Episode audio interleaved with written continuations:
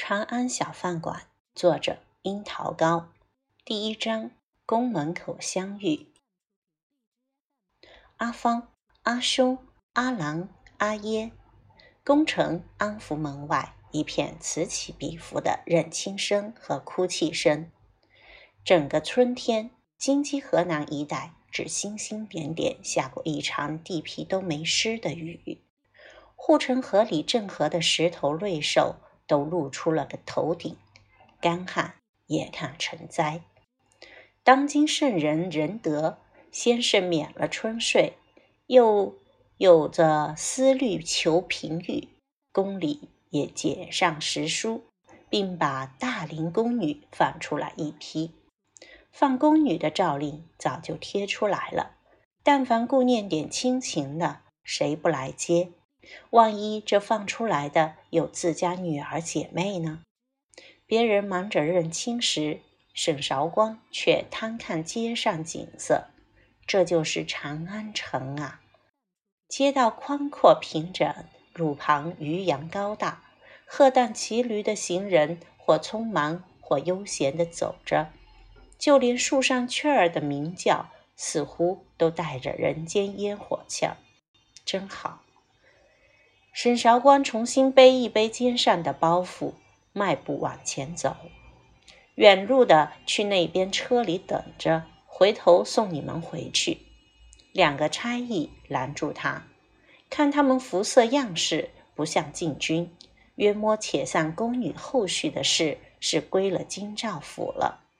沈韶光上前扶一扶，把惯常讲的雅言转成了长安话，笑道。家离这不远，而自行回去即可。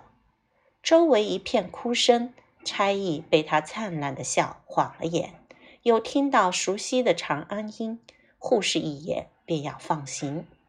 上面只说有亲的便让亲眷带走，剩下少数远路的便暂送馆驿，回头可随着进京贡举之类返回家乡。可也没说不让人自己走回家的，怎么回事？一位绿袍官员陪着一位飞袍高官恰巡查过来，差役行礼道：“此女家离者近，见无亲眷来接，便要自行回去。”沈韶光对官员们讨好一笑，明媚的杏眼弯出两分乖巧。绿袍官员目光慈祥。请示的看向身边年轻的上司，便放行吧。飞袍高官许是还不到慈祥的年纪，俊雅的面孔上无甚表情，请出示公宴。沈韶光见到他们时，便觉得不好，此时更是暗叹倒霉，只得从包袱里掏出公宴文书，递给旁边的差役，差役又转递给飞袍高官。飞袍高官抬眼看沈韶光，目光有些锐利。这文书上第一行便写着“洛阳人士”。沈韶光一脸无辜，反正我没说自己是长安人。至于远近，那是主观概念。飞袍高官嘴角微抿，接着看文书，文书后面便是年龄身世。沈韶光自知老底被人知道个精光，倒没什么好怕的了。最差不过是送去洛阳某个族叔唐伯家当个寄人篱下的唐小姐，难道还能把我塞回皇宫去？那族叔唐伯家也是倒霉，被迫接收个沾天不下雨的光放出来的夜庭女奴，父兄皆无的罪臣之女，利益没有。麻烦倒是一堆。女郎桃李之年，因何故放出宫？飞袍高官合上文书，缓声问道：“也不怪他问。举目望去，别的宫女都比沈韶光年龄大，甚至有几个鬓染秋霜的。沈韶光在其中，也太扎眼。”沈韶光眯眼假笑，因病落出宫。这回莫说官员们，便是两个差役也看出了问题。这女郎身材高挑匀称，粉面白中透红，并落，呃，并落。但就像沈韶光想的，明知道有猫腻，难道还能把它塞回皇宫去？你知道这牵扯到什么皇家隐私，便不是皇家隐私，只涉及内宦们，也不好撕扯。飞袍高官深深地看了沈韶光一眼，把文书递给差役，负着手走了。绿袍官员快步跟上，两个差役认真。这是怎么个意思？沈韶光笑着对两个差役道。二位郎君，而告辞了。差役回过神来，互视一眼，把宫宴文书还给沈韶光，便放了行。其实沈韶光也有些意外，还以为得去洛阳当小白菜了呢。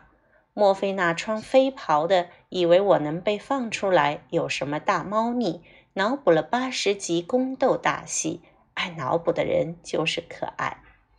绿袍官员与沈韶光英雄所见略同了，也觉得这位新来的林少隐虽然人忍轻了点，也太年轻了点，却懂事体、知深浅。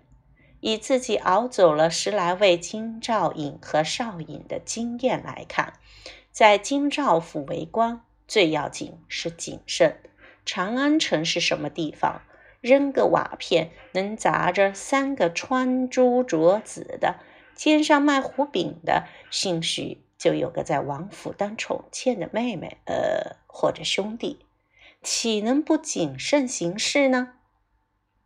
沈韶光沿着大路往南走，城南的房子便宜，先找个地方住下。关于日后的生计，沈韶光早有盘算，从事餐饮业。前世是美食杂志编辑，专业写些吃吃喝喝的东西。这辈子还在御膳房打过一阵子杂。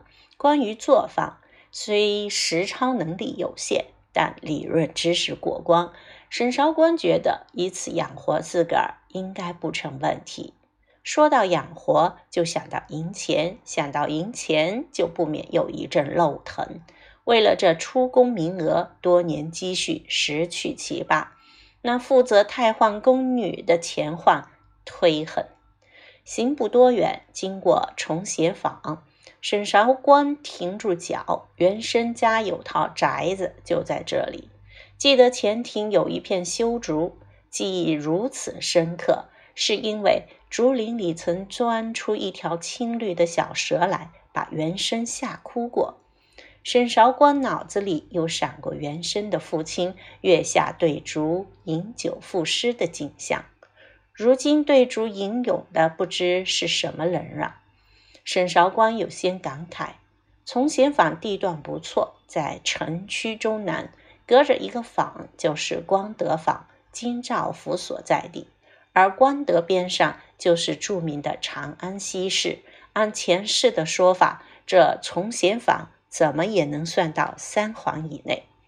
按照记忆找到了沈家旧宅，高墙大院，屋头门，台阶很干净。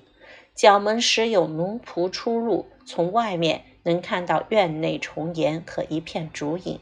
不知道此竹子是否就是彼竹子？本来想着顺路看看，就再接着往南走的。然而，在考察了坊内的餐饮业现状，又看到光明庵的时候，沈韶光改了主意。这庵就在沈家旧宅后门前对面。记忆中，这里并不是一所庵堂，估摸是什么人把旧宅捐作尼庵了。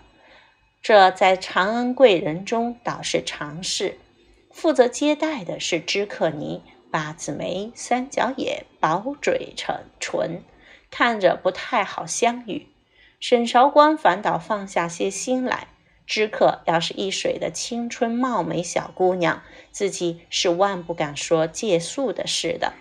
毕竟这道尼关尼安所做的是神佛生意还是皮肉生意，真还不好说。想想鱼玄机，想想《红楼红楼梦》里的馒头庵。知客的眼睛扫射过沈韶光半旧的贵布衫裙，只差两只银钗的发髻，又忖夺他的小包袱，让沈韶光恍然想起前世管奢侈品店的经历。